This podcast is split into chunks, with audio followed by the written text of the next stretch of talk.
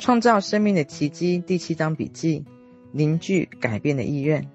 我看出自己的模式，并选择改变，决定改变。对我来说，习惯性的愤怒就像是戴一顶又蠢又要命的高帽子，坐在角落。事情一来你就生气，另一件事情发生了，你又发了火，再发生另外一件事情，你的火气又来了。就这样一次又一次，你从未停止过愤怒。这有什么好处呢？把时间浪费在愤怒上，是一种很愚蠢的反应。同时，这也表示你拒绝以不同的性观点来看待生命。你可以问问自己：我是如何创造出这么多让自己生气的情境？这样会对你更有帮助。是哪一些信念导致这些挫折出来？你到底发出什么样的意念，以至于引起别人的激怒你？为什么你认为要按照自己的意思来做呢？非得生气不可？你给出去的无论是什么，都会回到你身上。你生的气越多，只会创造出更多令你愤怒的情境。就像戴一顶蠢又要命的高帽子坐在角落，根本没有解决问题。这段话是否让你觉得很生气？太好了，他一定说中你的痛处。你现在就可以从这里开始改变，决定愿意改变。唯有面对是否愿意改变的问题时，你才会知道原来自己有多顽固。我们都想要改变人生，都想要让情况变好、变顺利，但我们都不希望必须改变的是自己，而比较喜欢的是他们或他们其他人改变。事实上，要改变外在一切，我们的内在必须要有变化。我们必须改变自己的思考方式、说话的方式以及表现自我的方式。唯有如此，外在改变才会发生。这是接下来要做的。我们已经厘清问题所在，以及它们源自于何处。现在该是我们愿意改变的时候了。我内在总是有几分顽固的个性，即使到现在。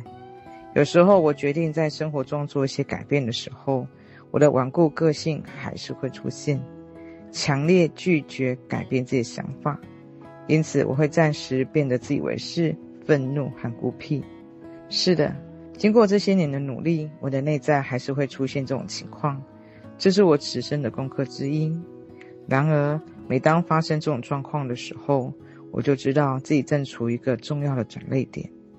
每次我决定在自己生活中做一些改变，释放某些东西的时候，我就会往自己的内在更深入一层，每一层旧思维都必须让开，新的思想才有办法进来。有些做起来很容易，有些则仿佛试图用羽毛举起大石头般的难。然而我心知肚明，当我说我想要改变的时候，越是我顽强地抓住不放的旧念头，我越需要放开。关于放下旧信念，我现在做法是与过去最大不同的地方是，我现在已经不必为了释放旧有旧信念而对自己生气了。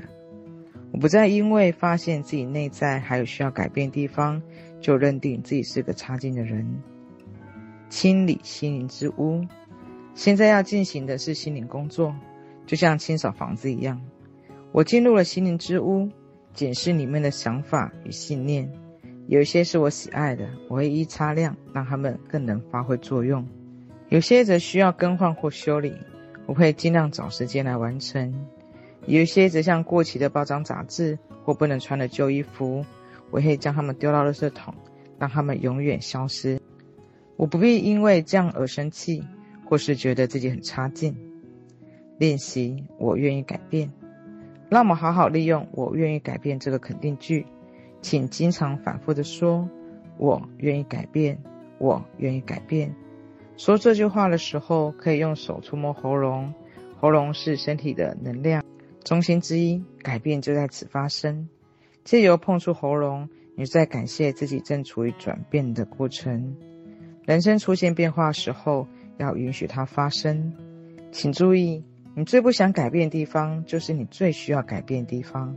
请对他说：“我愿意改变。”宇宙智慧不断在回应你的想法与言语，因此，当你说“我愿意改变”的时候，事情就会真的开始转变。改变的方法有许多种，我提出的方法并非唯一的改变之道。事实上，还有许多方法也相当有效。完整疗愈必须包括身心灵三类。练习凝聚改变的意愿。既然已经愿意改变，接下来就要运用一切可行的方法。在此，我要分享一个我自己使用，也教别人用的方法。首先，看着镜子，对自己说：“我愿意改变。”注意你的感受。倘若出现犹豫、抗拒或不想改变的感觉，就问自己原因何在？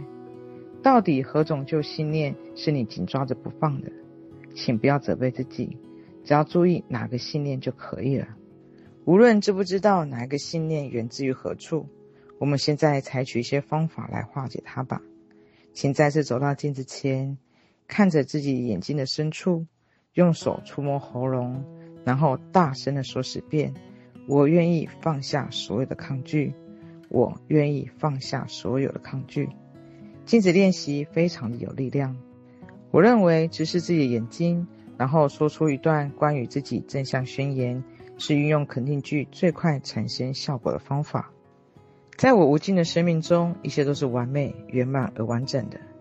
现在我平静且客观的选择检视自己旧有的模式，并愿意改变。我虚心受教，我可以学习，我愿意改变。我选择以轻松的态度来做这件事情。发现必须释放东西的时候，我会把它当成宝藏一般。我看见并感受到自己分分秒秒都在改变，思想再也影响不了我。我就是这个世界的力量。我选择自由，在我生命中一切都是美好的。